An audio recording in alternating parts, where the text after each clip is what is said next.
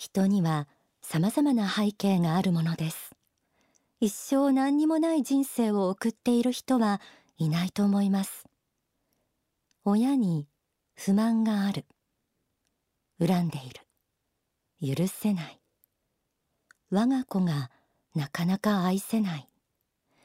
そんな人に今日は聞いてほしいと思います。天使のモーニングコール。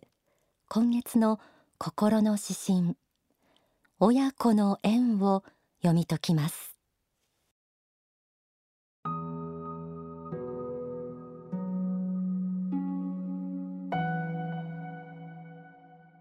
親子の縁。親子の縁に偶然はない。必ずこの親のところへと思い必ずこの子を産もうと約束をしてくる。しかし一旦この世の無常の風に吹かれると何もかも忘れてしまう。この世では賢いと信じられている哲学者が実存主義哲学などと言って人間は偶然にこの世に投げ出されてわけもなく泣きながら手探りで人生を歩むという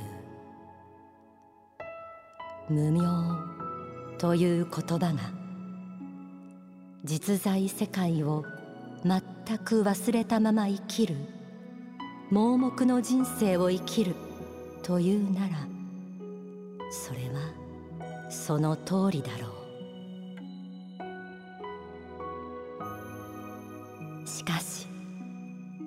宗教と信仰がかろうじてガラス窓から外を見せてくれる。家屋の中の完全さだけ求めても外の風景を忘れていることを教えてくれる。親も子も100点ではなく学びのための教材をたくさん持ったまま生きているのだ。不便さ不自由さ貧しさの中から努力することの尊さを学べ樽を知る中にも心の平安を学べ。与えられたものの中に黄金の輝きを発見せよ。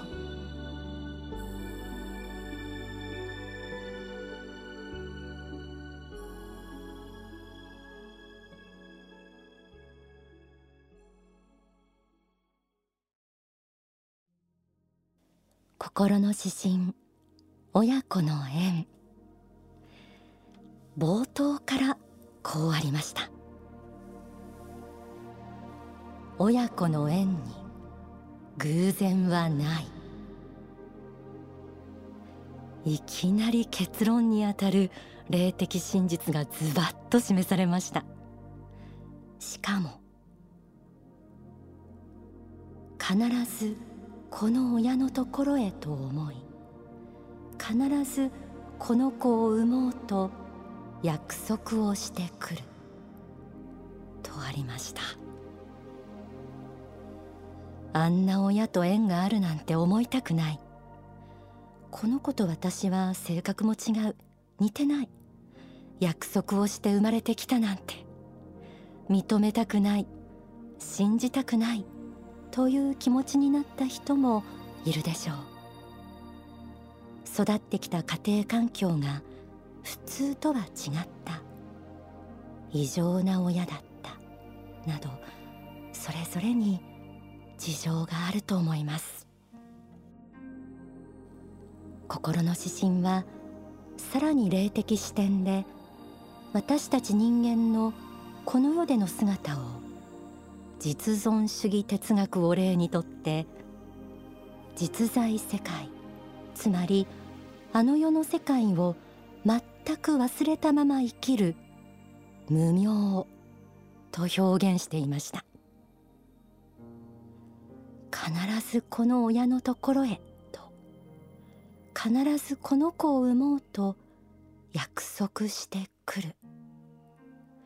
この霊的真実を宗教では縁とかソウルメイトなどと言って説いてきました。あの世の視点から人生を客観視させたりこの世だけに理由を求めてもわからないこともあるのだと教えるために。人は魂を磨くためにこの世に生まれ魂修行の舞台として与えられた環境がそれぞれにあります。この世というのは一種の学校のようなもの。心の指針にはこうありました。親も子も100点ではなく学びのための教材をたくさん持ったまま生きているのだ。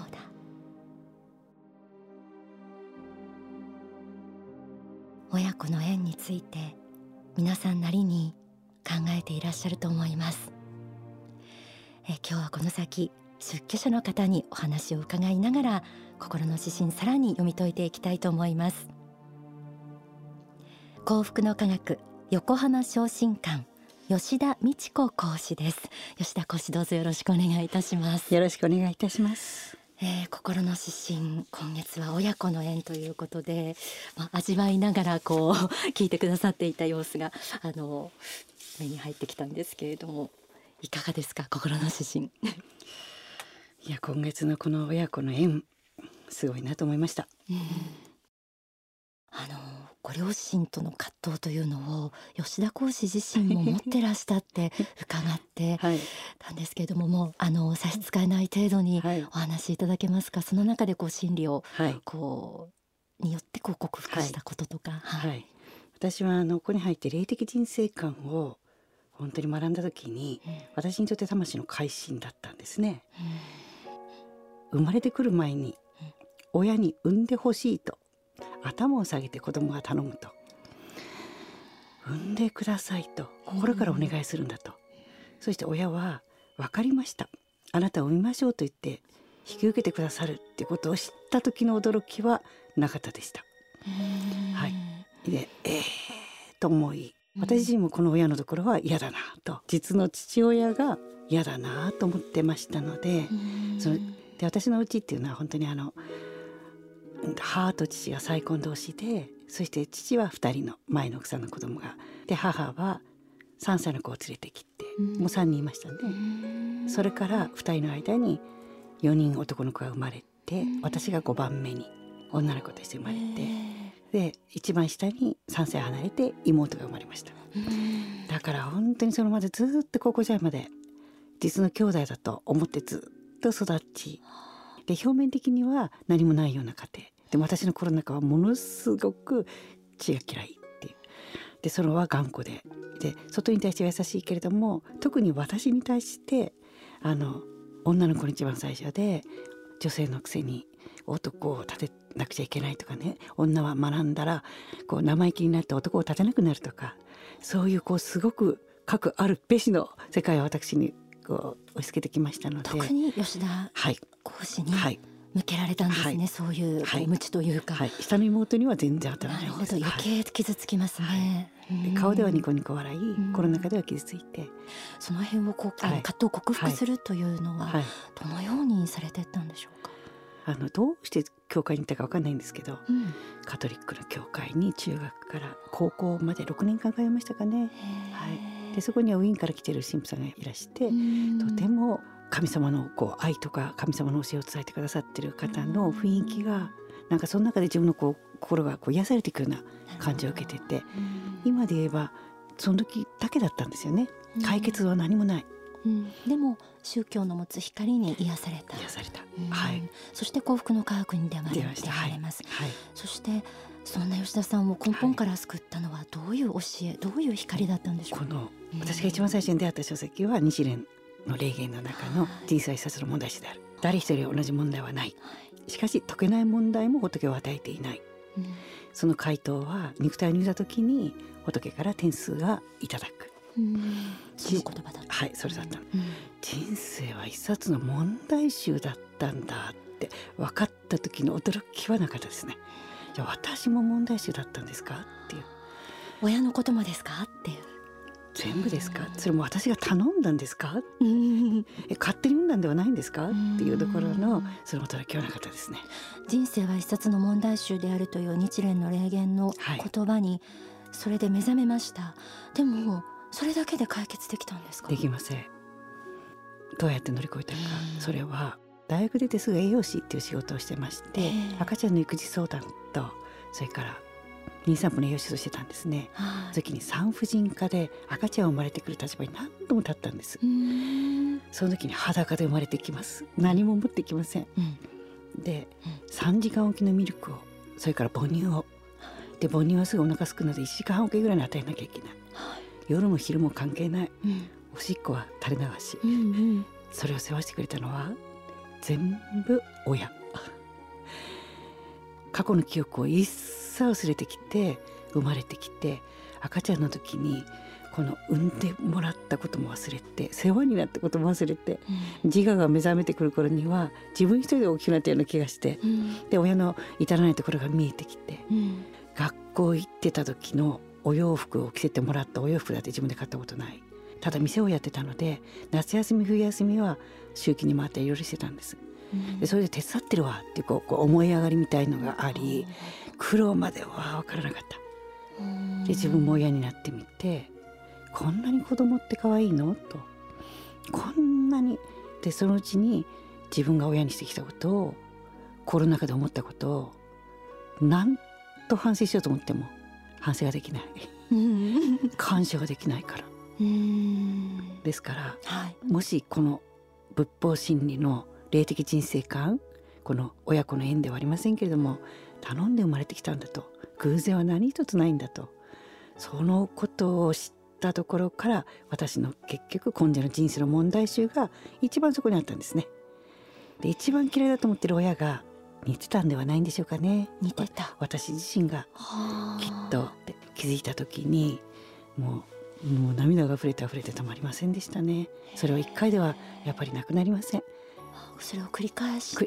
仏の教えを何度も何度も読んでで仏はそういう私たちを知っててそのあなたが選んだんだよこの人生って、うん。そしてあなたの問題視は解けない問題はないんだよと、うん。自分で立てたんだよと仏が与えたんではありませんよと。あなたが立てた問題集で何のために？それはねあなたが天使になりたかったから。人を幸福にしたいと思う頃が天上界から生まれてくる時あったから。